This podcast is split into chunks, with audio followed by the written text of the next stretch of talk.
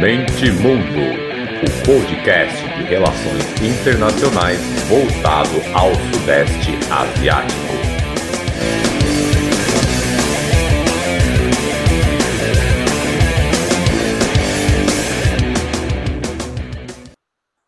Bom, galera, como já não é nenhum mistério, como a gente falou, fazer a parte 2 aqui desse especialíssimo. Então, quero fazer a provocação que eu já comentei com eles em off aqui, que é o seguinte bem resumido. Eu participo, né? Eu, eu fico ali de curioso na janela vendo alguns debates de vários grupos no Facebook da ASEAN. Eu entrei em vários grupos e é legal como as pessoas conversam bastante ali. É, às vezes dá a impressão que eu estou naquela espécie de Euro, Eurovision, né? Dá para ver que os povos ali tentam estabelecer conexões e eles conversam sobre muitas coisas em inglês, é bem legal. Eu fico sempre por dentro. E aí, esses dias teve um assunto interessante que uma pessoa colocou lá é, quantos anos cada país é independente. E aí deu uma confusão a ponto de chegar uma hora que cada um estava falando na sua língua, ninguém mais quis ir para o inglês, está todo mundo bravo ali, todo mundo se xingando pelo seguinte: a Tailândia tem o. Ela é chamada de Império Inconquistável, né? Porque ela saiu incólume é, das colonizações europeias. Mas o debate foi que a pessoa colocou que a Tailândia tinha em torno de 200 anos, 250 anos de independência, né? Claro que a Tailândia tem mais tempo. Querendo dizer que Myanmar, é, a, que Myanmar chegou a, a, É que colonizar é um termo meio complicado, né? Mas que Myanmar dominou, vamos colocar assim, a Tailândia há pouco mais de 200 anos, é a, o Império Tangu. Enfim, aí eu jogo essa batata quente para o Emiliano para ele ir lá no grupo do, do Facebook lá acabar com a briga lá. Dá para dizer que a Tailândia é inconquistável, dá para dizer que ela tem 250 e alguns anos de dependência, porque ela foi dominada ali por um, por um reino vizinho, é anacrônico. E aí, essa resposta aí, essa, essa bucha aí para você? É, olha, é, se considerarmos ah, com relação a, a, no contexto do imperialismo dos países europeus, ah, como foi desenhado no final do século XIX, chegarem a administrarem, ocuparem, gerenciarem as regiões ali do, do, do, Sudeste Asiático, a gente, fala, a gente não, pode considerar a Tailândia, o Reino do Sião, ah, como era chamado na época, como parte de um império. Ela não foi, ela fugiu disso. É, agora, é, isso não significa que o, o, a história da Tailândia ela também faz parte do, do, das hegemonias que ora vinham uh, do, do leste-oeste. No caso, como o Walter muito bem disse, os birmaneses chegaram e tiveram terríveis guerras contra os tailandeses, os tais, né? É, inclusive um grande império antes desse dessa da dinastia Chakri que se estabelece no final do século XVIII era, era um outro império que tinha uma grande projeção que era o império de Ayutthaya em homenagem inclusive uma referência ao épico Ramayana, né? A cidade sagrada de Rama, que era Ayutthaya. Então eles botaram. Você vê, né? Já aí tem a pegada, a presença do indo-budismo bastante evidente. E a, e a Ayutthaya, ele foi numa, batalha definitiva, 1767, foi destruído pelos birmaneses. É, isso provocou com, com que a, a, foi um general chamado General Taksin, que lutou contra os birmaneses, ele desceu o rio Chao Phraya e fundou uma nova capital depois da retirada dos birmaneses da região, numa margem que chama Tomburi. E Tomburi hoje faz parte de uma grande megalópole que se chama Bangkok hoje. Ele funda uma nova dinastia, a dinastia Chakra. Não ele, mas vai ter depois um ministro dele que vai ascender depois da, da queda dele do, do, do trono Uh, e, vai, e vai inaugurar a dinastia Chakra, que inclusive até os dias de hoje existe um rei eh, tailandês pertencente à dinastia Chakra. Né? Hoje é o Rama X, mas estamos falando do Rama I. Né? É, e, e, e, aí, por que, que eu estou falando isso da história? Né? Primeiro que eu sou historiador, então cabe aqui também eu ficar trazendo isso para vocês, para todos os ouvintes. Segundo, é, então, se você considerar a questão de invasão estrangeiro, então os bimaneses foram estrangeiros, então eles dominaram também a, o Sião, e o Sião também foi para cima certas vezes com a, a, a redução dos, bimane, do, dos, do, dos bimaneses. Ah, os tailandeses, os, eu vou falar os siameses, porque até o século, é, até 1939 é, chamava Sião. que inclusive era uma, uma corruptela do que era referido como a, a venerável cidade chinesa de Xi'an. Né? Então era, também era chamado de Xi'an. E aí, no caso, é Sião, que depois vai ser portuguesado, latinizado por Sião. E a, o, o Sião, ele tinha, inclusive, a, antes, até num outro reino anterior dos Tais, que é chamado Sukhothai, eles chegaram no século XV a expandir e derrotaram o maior império que tinha a leste, que era o Império Quimer. Vocês devem saber que Quimer é aquele que construiu aquela, aquela, aquele conjunto de mausoléus e templos magníficos ali em Senhoripe, como Angkor Wat. E, e, e os, os tais, eles herdaram toda essa cultura Quimer. Se, se você for no Palácio Real de Bangkok hoje, um dos pontos turísticos insuportavelmente cheio de turistas ali em Bangkok, você vai ver que a arquitetura, a decoração, inclusive existe uma maquete que foi inspirada na arquitetura Khmer. Os, os siameses praticamente se apostam como os herdeiros da cultura Khmer. O, o, o, o, Império Khmer, que decai no século XV, ele é uma referência cultural magnífica para todos os reinos que aparecem ali no Sudeste Asiático. Não somente Sião, não somente Sukhothai, também em determinadas regiões mais ao norte, de povos tais, ascenderam, por exemplo, o reino de Lanna, que é, a capital foi em Chiang Mai, né, uma das cidades mais lindas da, da, da, da Tailândia, foi capital do reino Lanna. Lansan, que depois hoje, você depois tem hoje mais ou menos o que é a República Lausiana, de povos tais. Então, os... sim, desculpa. Fazer uma pergunta. Um, um, termo que a gente se depara muito é a tal, a tal, das mandalas, que se refere a essas unidades políticas. O Walter, inclusive, fez um trabalho, um, um episódio, episódio sobre isso.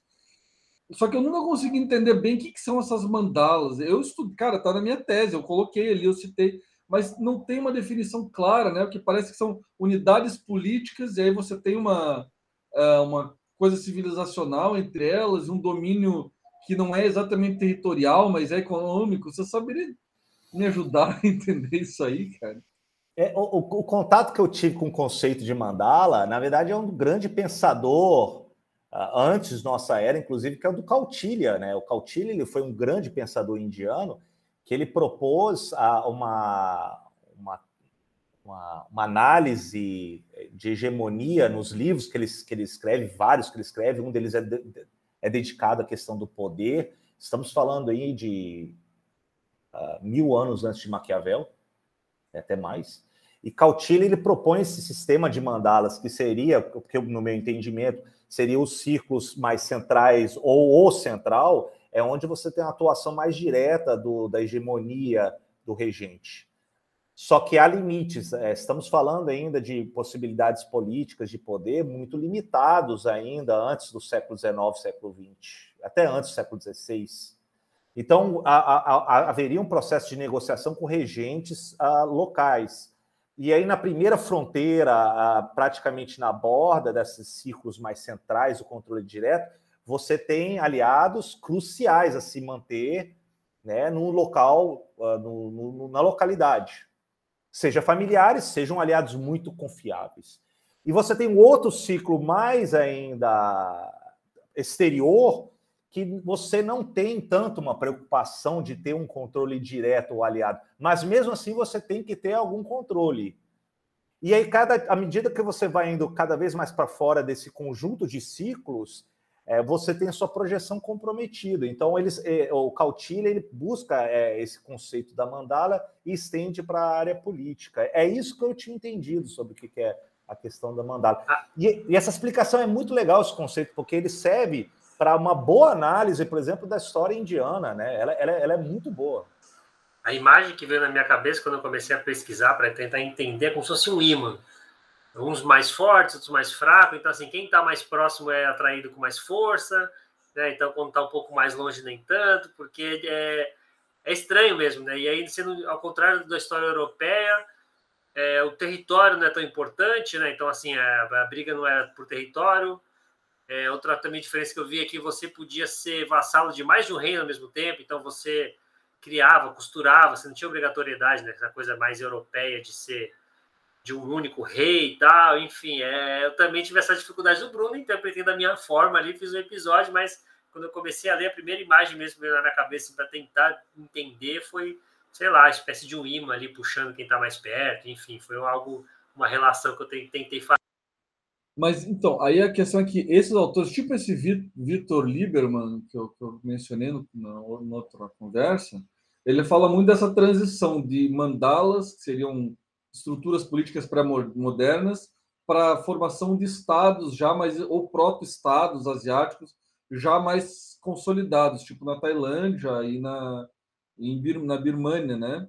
Então, quando você está falando desses nomes, essas dinastias, a gente já não está mais falando em mandalas, né? Já são é que você usa o termo Estado, já não, também é, é, anacrônico, né? Mas já é uma estrutura burocrática de controle do território, né? E na Tailândia, então, você tem esse processo que é a formação de um proto-estado asiático ali, que não sofre a penetração plena assim do, das potências europeias, né? Como funciona isso? Como que se deu essa proteção que eles conseguiram ter, de certa forma? Eu, eu, eu acredito que ali, na, na, no reino siamês, é, depois, quando ele estabelece a dinastia Chakri, ao contrário da Birmania, ele já tem um, uma, uma, rede de laços de dominação aliado ou submetido muito mais forte.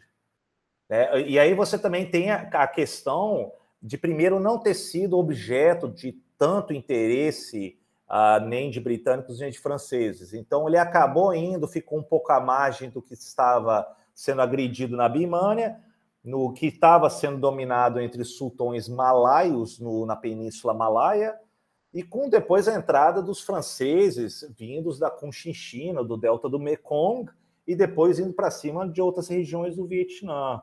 Uh, o Sião fica meio, fica um pouco na fronteira disso. Agora, não é somente isso, né? A gente tem, por exemplo, já o Monkut, que vai ser o Rama 4. Uh, o, o Monkut, no meados do século XIX, ele abre diálogo com várias uh, britânicos franceses. Ele implementa uma série de reformas, ele, ele tem essa a vontade, ele começa a implementar, inclusive com relação à abertura comercial, ele já não tem tanto uma posição de enfrentamento como os bimaneses já chegaram de antemão, né? Ah, houve um outro exemplo que é questões de agressão, isso não escapou do, da relação da sociedade siamesa, mas o Monkuta ele abre isso e depois um, e é um reinado longevo dele e o filho dele que vai ser Chulalongkorn, o Rama V, ele já ele recebe já inclusive uma considerável educação influência europeia então, ele traz projetos de abertura em relações alfandegárias, monetárias, com relação à, à questão de justiça, que começa a aceitar a presença de estrangeiros que não tinham um desenho maior de dominação ah, com relação às terras siamesas. Nesse sentido que o Sião consegue se preservar na autonomia, no, no, no alto imperialismo no final do século XIX. Ele abre só que também há, uma, há, episódios humilhantes. Né? Me perdoem os tailandeses, mas existe, eles sabem disso, com relação, por exemplo, quando a França já estabelece, indo além do delta do Mekong, ele estabelece o residente geral ali junto ao rei cambodiano, e depois ele reivindica as terras uh, lausianas e arranca, já no final do século XIX, ele arranca esses territórios que faziam parte do Império Siamês. Né? Então, e, inclusive, os franceses mandam é, navios canhoneiras para subir o Chao Praia, chegando à proximidade de Bangkok, e falar assim: olha, vocês assinam para, é, a, a, a ceder esses territórios para a Indochina francesa. O, o, os britânicos também já estavam assinando acordos com regiões ali do, do que é hoje o sul da Tailândia, com sultões malaios. São vários. Né? Além, vindo projetantes da região de Georgetown, como uh, já tínhamos falado no episódio anterior, e, e eles começam a assinar essa, essa série de, de alianças e fecha e arranca também essa parte sul, muito muçulmana, do, do, do extremo sul da, da Tailândia e o norte da atual Malásia. Nesse vácuo, nesse limbo, o Sião ele, ele, ele se mantém autônomo, mas é um jogo muito complexo Né? É, um, é um jogo muito complexo dentro do alto imperialismo, de eles começarem a ter que aceitar uma reivindicação francesa ou britânica para se manter. Agora, existe também o, o elan reformador, né? que estava vindo com Moncout, com Chula Longcorn, de começar a ter, inclusive depois propõe uma constituição, fios telegráficos, uma ferrovia. É, depois, eventualmente, vai vir um general é, chamado General Pibun, que ele começa a ter uma, uma, uma, linha dura, inclusive de abolir os costumes antigos, de, das roupas antigas, do costume de mastigar betel, né, semente de betel, que é um estimulante, uh, e por assim vai. Uh, inclusive, o Pibun, é, vocês sabem, uh, o Pibun ele vai ser o general que ele dá um golpe e termina com aquele conceito da monarquia é, sem freios constitucionais, é absolutista, que tinha até mais ou menos a década de 30. E Pibum depois vai se aliar e permite a entrada e o estabelecimento de bases e ocupação japonesa na Segunda Guerra Mundial. É, é, é ele que praticamente ele muda o nome para Muang é Terra dos Livres, e depois vai mudar o nome para Tailândia e deixar de usar o nome antigo de Sião a partir da Segunda Guerra em diante. Então a gente tem um, general uh, militar que, que, que, permite a sobrevivência. Isso eu acho que é muito interessante a gente uh, uh, reter aqui. São militares que aceitam a continuidade da linha monárquica dos chakres, mas ao mesmo tempo se estabelecem no poder. Essa ligação de militares com a família real tailandesa, ela começa a ficar evidente a partir, de, a partir daí. Inclusive, até os dias de hoje, eles têm uma ligação muito clara. É, professor Emiliano, na sua prova aí, respondendo a pergunta do porquê a Tailândia não foi conquistada, eu responderia que talvez aí um pouco do, da própria comodidade europeia, né, de criar estados tampão, né, entre dois grandes impérios para evitar o choque mais direto, né, no caso os ingleses e os franceses, cada um vindo de um lado ali. E também tem alguns períodos que eu acho que talvez também esse conceito de mandala meio abstrato, né? Não dá para dizer com certeza que a gente está falando de valores intangíveis que o rei foi hábil em negociar com ambos os lados, né? Ele estava ali em, travado né, entre dois impérios europeus, né? O britânico e o francês, e soube balancear muito bem, né? É, foi cômodo para ele também, né? Ser tampão ali para os dois, dois impérios não, não, não fazerem essa fronteira direta, mas também ele soube jogar muito bem com isso, em negociar com os franceses e ingleses mais ou menos termos semelhantes, não, tentar se colocar ali meio que neutro, não, não, não favorecer muito o império em detrimento do outro. São mais ou menos o que eu, que eu, que eu colocaria numa prova aí. De 0 a 10 aí eu, eu, eu mereço quanto? Eu, eu, eu, eu perfeito.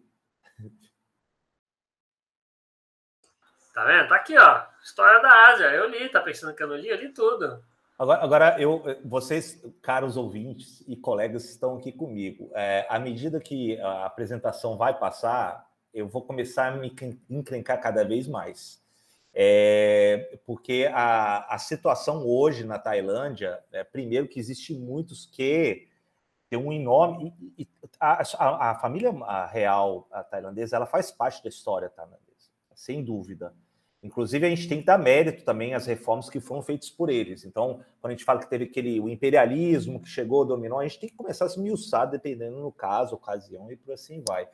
Agora, eu botei o caso aí dos militares com a família real, porque existe um lado conservador ligado a militares, ligado à família real tailandesa, e também com setores conservadores, o empresariado e na Tailândia, que está evidente até hoje. Agora, por que, que eu estou entrando em território explosivo? Porque até os dias de hoje, se você critica o, o, o soberano, o rei tailandês, você pode incorrer no crime de lesa majestade. Né? Para os estrangeiros, isso pode significar que você não pode nem sequer mais entrar na Tailândia. É um país que eu tenho enorme admiração gosto muito de ir lá, né? Mas você tem esse risco de ser acusado de lesa majestade. O estrangeiro pode ser banido, não entrar. O tailandês ele pode ser encarcerado. E aí eu adianto para vocês que existem problemas, existem grandes lacunas na, na história tailandesa que se eu começar se eu começar a refletir aqui pode ser bastante polêmico mas eu, eu vou posso trazer as reflexões para vocês de maneira bastante sumária. Agora, entendo que existe esse, esse conluio militares com a família real, que depois da Segunda Guerra Mundial, o general Pibum, por exemplo, que tinha colaborado com os japoneses, né, estamos falando uma colaboração muito mais aberta do que o Aung San tinha feito na Birmânia, ele depois ele volta ao poder, mas ele volta porque ele é muito anticomunista.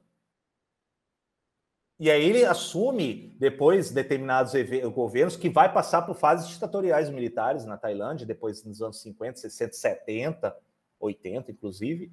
E ele vai ter, o Pibum vai ter um governo dele. Os americanos percebem essa atitude dele, né, de anticomunismo, e torna a Tailândia um dos grandes aliados dos americanos no, no, no Sudeste Asiático. A SEATO, por exemplo, tratado de, de, de organização do Sudeste Asiático, foi assinado junto com também a Tailândia. Depois, quando eles articulam a fundação da ASEAN, é um dos é um membro fundador a Tailândia e a sede da ASEAN em Bangkok, inclusive. Então, a Tailândia, a Tailândia ela serve como um baluarte, uma base americana, inclusive da guerra do Vietnã. O Bruno sabe disso a base americana, do, dos, das forças americanas que bombardeiam o Camboja, Laos, bombardeiam o Vietnã, muitos eles se encontram a base na Tailândia. E vão muitos militares para lá. Né? Então, então a Tailândia serve no propósito de ter uma base firme, anticomunista no, no Sudeste Asiático. Inclusive, depois, quando o Vietnã cai para as forças comunistas locais, uh, você tem um, um, um, estreitamento de relações dos militares com o governo americano na década de 70, na década de 80. Então, estamos falando de uma guinada aí já bastante perigosa. Eu estou falando que é perigoso porque eu sei, eu já, já, te, já li vários artigos, inclusive de pessoas que começam a ter questionamentos com relação a figuras da família real britânica, é, é, tailandesa, que pode dar problema. Agora, recentemente, vocês sabem, e eu vou, já vou avançar um pouco na minha discussão. Você sabe que depois, no, no, na, na, Segunda Guerra, estava previsto para um menino, um jovem chamado Ananda, a suceder o trono como Rama VIII. E, e aí, no Palácio Real, é, em determinado evento, ele é encontrado morto por, um, por uma arma de fogo. E aí, esse é um dos, dos, episódios mais obscuros da recente história tailandesa. É, foi suicídio? Se fosse suicídio, isso ia é, macular a figura e a família real a tailandesa. Então, nunca foi esclarecido. Pode ser que ele tenha sido morto, por acidente ou não, nunca se esclareceu. Eu vou parar por aqui nas minhas reflexões, porque isso ainda não foi esclarecido. Agora, quem sucede a ele vai ser o irmão dele que não estava previsto para suceder, que vai ser o Ball, o Rama Nono, que vai ser a grande figura, inclusive carismática, na, entre a população tailandesa, que morreu alguns anos atrás. E foi, foi, um, foi um reinado muito longevo, o do Ball. É, ele, ele depois ele vai, inclusive de certas, certas maneiras, como na, na houve uma grande manifestação na, na Universidade de Thammasat, em 73, em que estudantes foram para as ruas e os militares é, reprimiram com muita força os estudantes na manifestação de 1973 do, do, da Universidade de Thammasat. E, e Bhumibol sai e ele fala, olha, eu vou destituir o, o primeiro-ministro da época, é um regime parlamentar com uma voz monárquica, inspirados na Grã-Bretanha, e ele toma essa frente. Então, Bhumibol, certas vezes até, inclusive, acusa aí, é, é, contém essa posição repressora dos militares. Só, só que sabemos, o Ramanono Bumibol ele morre alguns anos atrás, e quem sucede ele é um filho dele que é bastante problemático, que hoje é o atual rei, né, o Vajiralongkorn, o Rama X, que é, não tem o mesmo carisma, não tem a mesma experiência uh, com, com uh, do seu antecessor. Foi morar na Alemanha com um monte de esposa, largou o país. Sim, sim. Ele está no poder. Eu vi essa transição é, dos tempos que eu ia, voltava, e aí a, a, eventualmente temos a, existia um espaço de respiro democrático civil na Tailândia, uh, nos anos, no início do, do século XXI. Uh, o partido Taraktai, que vai ser o, o Thai que é o Tailândia ama Tailândia, é um partido popular não ligado aos militares, não ligado aos conservadores, vai eleger o, o, o, Shinawatra, o primeiro, o Shinawatra. O, o, o Shinawatra ele vai, ser, ele vai começar a propor uma série de políticas que vai ter, incomodar esses elementos conservadores, esses elementos militares e membros da, da família real. Acham uh, justificativas de acusações de, de, desvio de poder, de corrupção. Ele foge para o exílio, ele é um grande empresário, um dos grandes empresários aí tailandeses. E aí tem novas eleições, então guardem isso. Teve novas eleições com a saída do primeiro Shinawatra, e é eleito a irmã do Shinawatra, a Inluk Shinawatra. Então, ou seja, existe aí uma vontade democrática, social significativa que botou um outro Shinawatra no poder. E a Ingluk, ela vai depois sofrer um processo de impedimento, ela vai ser acusada de desvio, e eles prometem novas eleições, e a junta militar chega e dá o golpe. E é, é, isso foi em 2014, se não me engano. E, e, até hoje eles não deram um plano claro de quando que eles vão devolver o, o poder civil democrático na Tailândia. É, então, então hoje você e aí com a ascensão do Vadira Longkorn, você tem a, a, um, uma ascensão novamente dos elementos conservadores militares ligados com a família real dominando a, o poder na Tailândia, em detrimento do que tinha visto nas eleições com os dois Shinawatras. É essa análise que eu faço. É muito complicado, porque lá as oposições, sabemos aqui, é, ela é muito viva. Existe expressão que eles usam dos jogos vorazes, dos três dedos erguidos, existe panfletos, inclusive inspirando novos outros movimentos do Sudeste Asiático, como até mesmo na, na no Myanmar, que usam esse símbolo dos três dedos, né, pedindo a restauração da democracia do, do governo civil. Vou parar por aqui, senão vou me complicar ainda mais.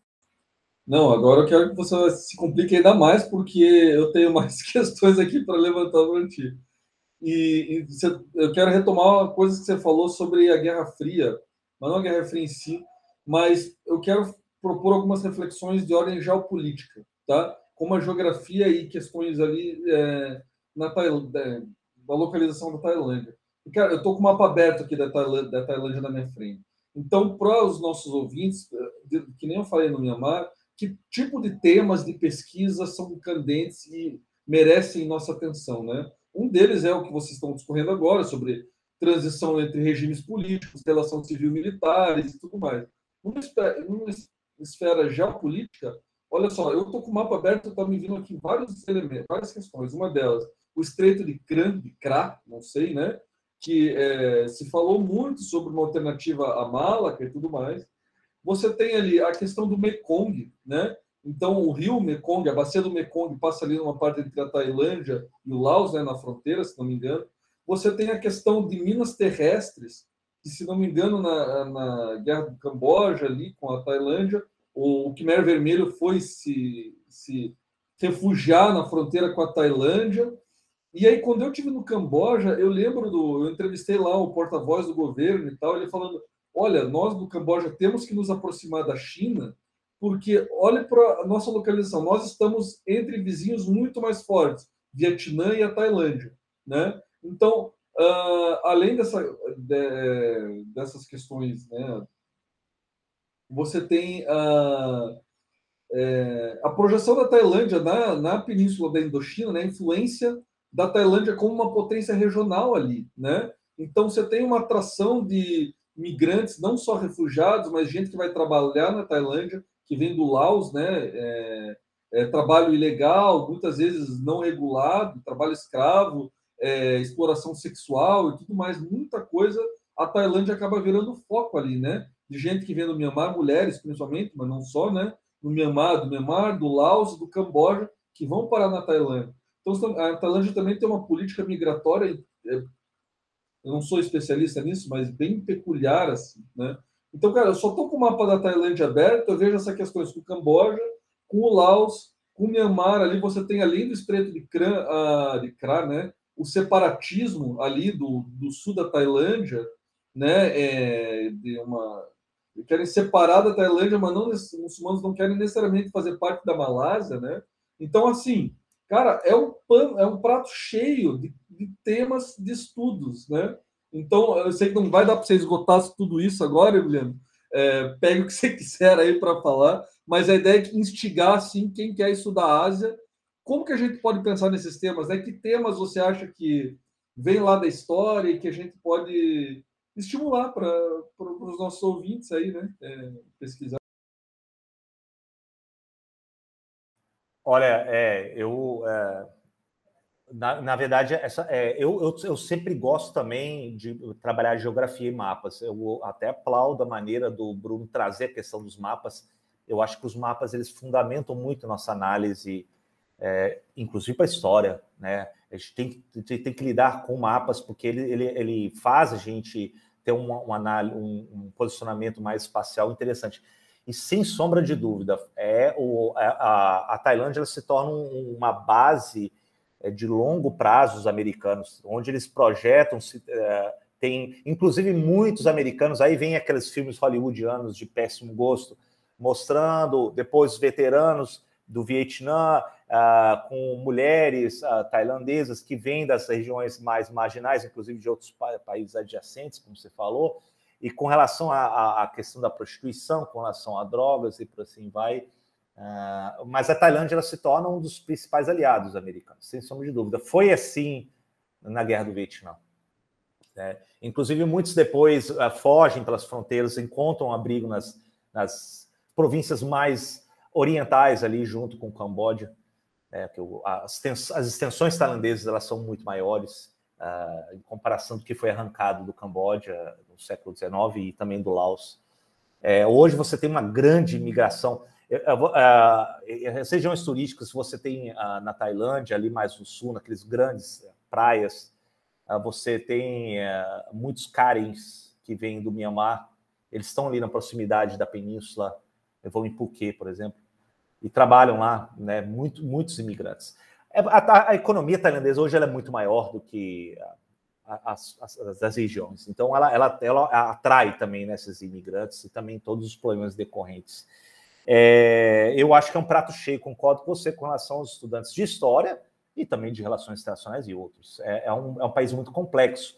E existe sim, por exemplo, hoje você tem na Tailândia, quando você chega no, no no, no aeroporto internacional de Bangkok, Suvarnabhumi, você já, quando você já entra naquele, na grande rodovia para se dirigir a Bangkok, você tem grandes cartazes falando, olha, é, a Tailândia é um estado, é, praticamente falando, olha, a, a Tailândia é um, é um, reino budista. É, não usem em vão a imagem de Buda. Isso foi uma coisa de uns anos para cá, porque antes não tinha esses grandes cartazes.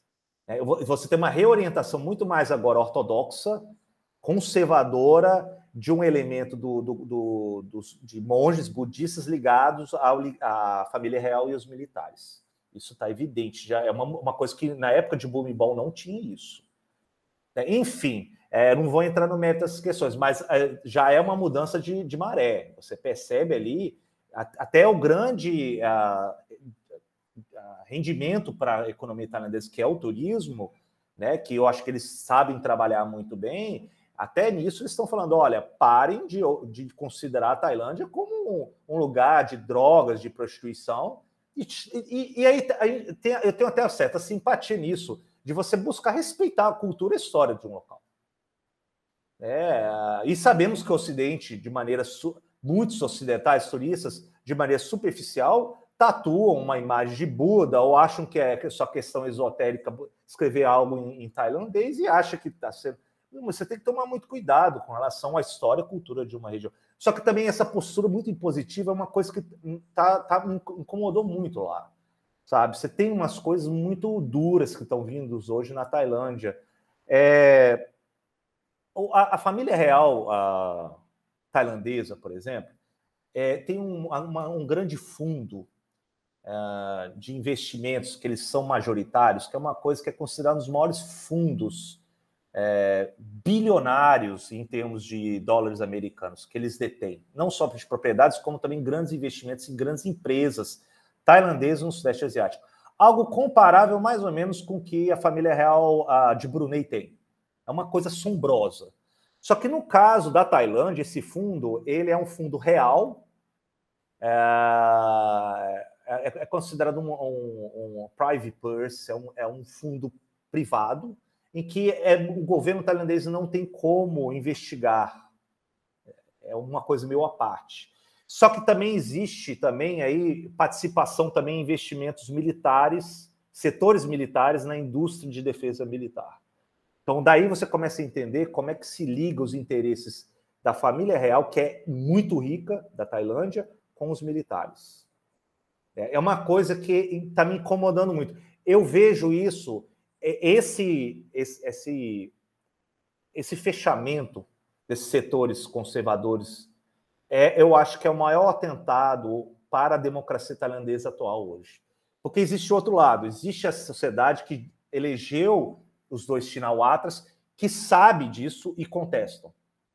Os que são os camisas amarelas, que protestam para manter e são contra os camisas vermelhos do, dos Chinawatras, da, do Partido Popular, a cor amarela é a cor da realeza.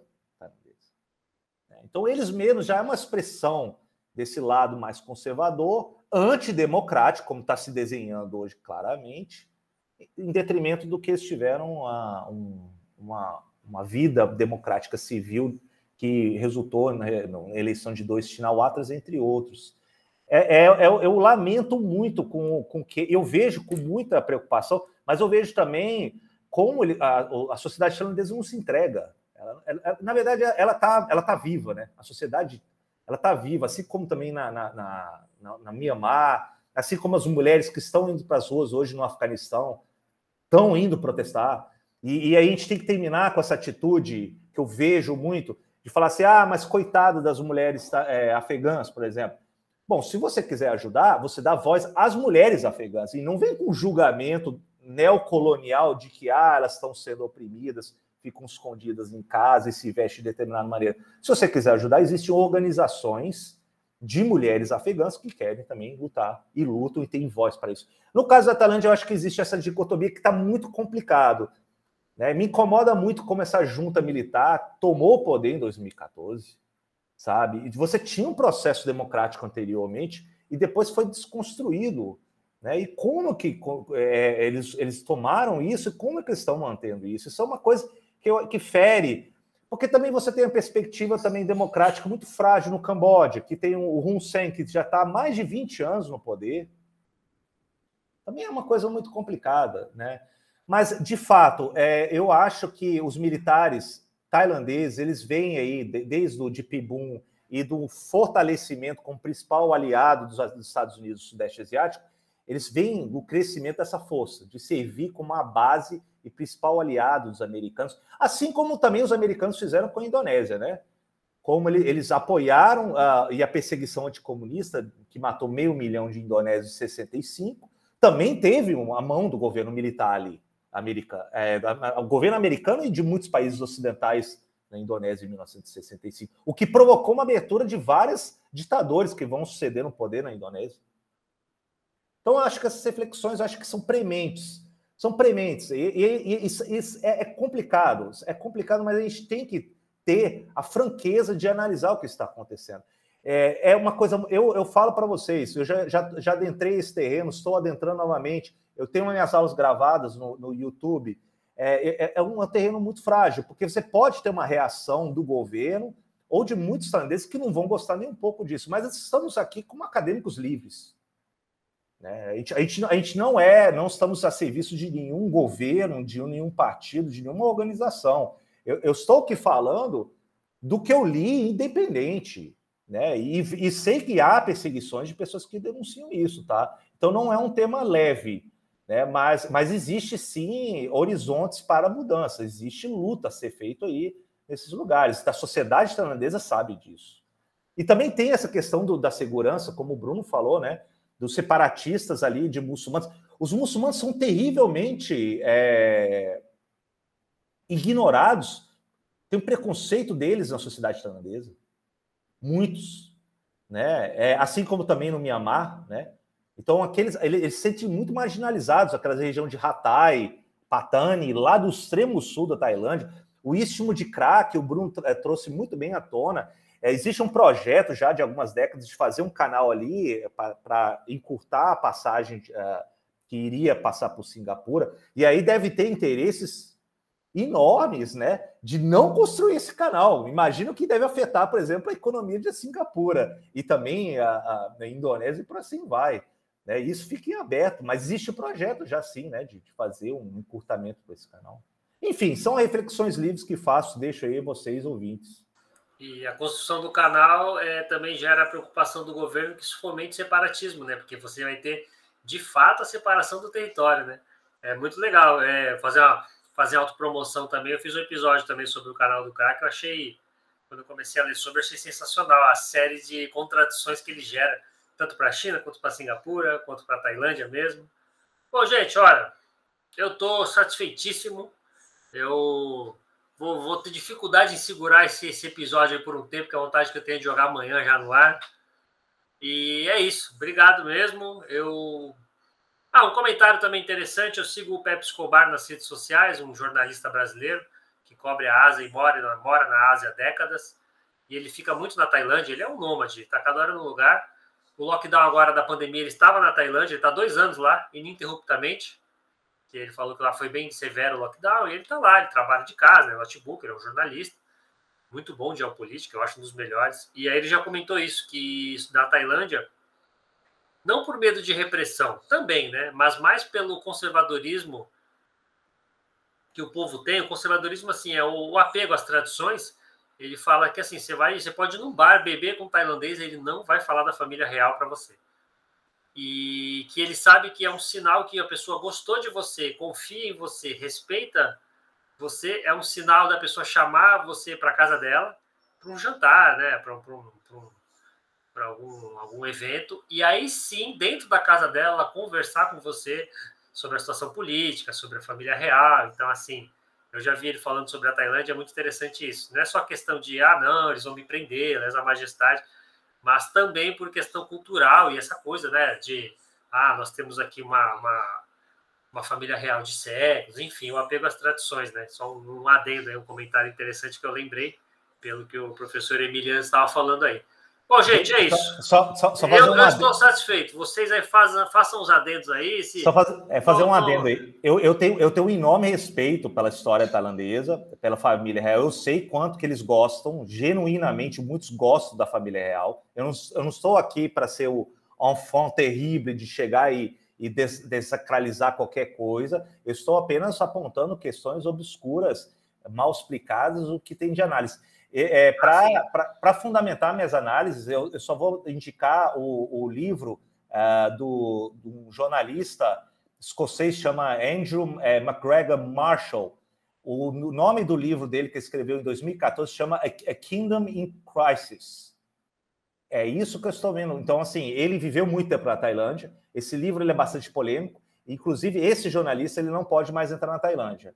Esse, esse livro é, é, bastante. Então, eu coloco aqui para não, não, não, falarem que eu estou tirando a minha cabeça. É, eu estou me baseando. Eu escrevi um artigo depois a, a respeito disso, no, no, que foi publicado, que é O Rei Está Desnudo, uh, aqui no Brasil, muito baseado nesse livro do, do Marshall, tá? De que ele pega, ele tem as provas, ele, ele investiga essa ligação uh, e vai muito mais adiante. Então, existe aí um fundamento que eu estou. Ah, ah sim, claro. Longe de mim querer dizer algo assim, é que eu lembrei da, do, do, relato desse, desse professor. E, pô, está falando de um país aí que, sei lá, nos últimos 100 anos, eu não lembro o número exato, mas são mais de 20 constituições, mais de 20 golpes, é, não tem como não, não, não, não ter esse lado também, não achar isso, né? Não lembro os números exatos, mas passavam, passavam de 20, tanto a tentativa de constituições novas quanto de golpes militares, né?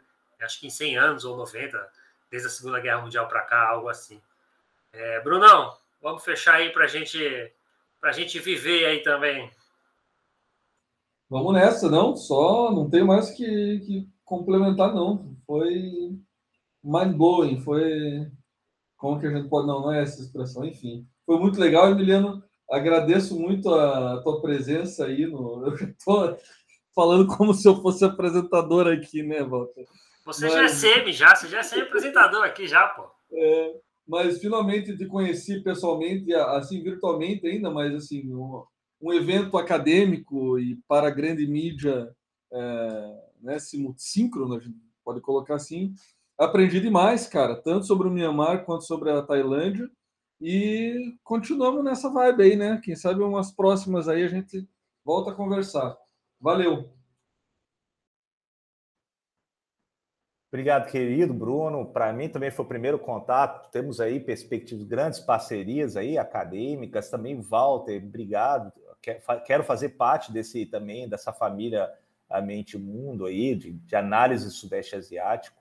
É, eu acho que é um terreno muito fértil de, de paixões, de vivências, né? Existem muitos brasileiros que vivem lá. É, eu até tenho até um, um, uma um inveja, porque eu sei como é interessante lá. Eu gostaria, então, eu até falo para minha esposa, eu falo que é, quando me aposentar, eu vou para Tailândia ou vou para o Camboja, eu vou viver lá né? Porque eu acho absolutamente fascinante essa, essa, região do mundo. É o que mais me estimulou, depois trazendo muitas anotações, leituras para começar a escrever a determinados é, a história a respeito disso. Mas existe muitas coisas polêmicas, né? Existe muitas coisas ainda que está para desdobrar no Mianmar, existe também no, na Tailândia e por assim vai.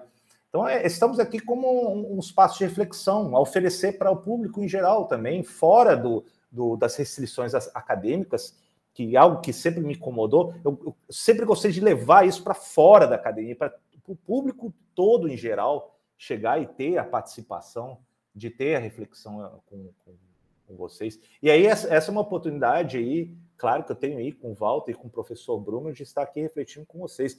Peço perdão novamente em relação à minha verborragia professoral, vou falando, e aí acabo depois tomando praticamente a argumentação, mas eu estou aqui uh, sempre aberto, disposto a convite de parcerias com vocês. Tá bom? Obrigado, gente, pela paciência. Boa noite, porque estamos aí já adentrando. Obrigado pela paciência aí, vocês dois, aí, ficar conversando aí mais duas horas. E ó, Emiliano Unzer e Bruno Rendler elogiaram a, a minha ideia, o meu projeto, hein? Tchau, não preciso de mais nada, hein? Tchau, valeu.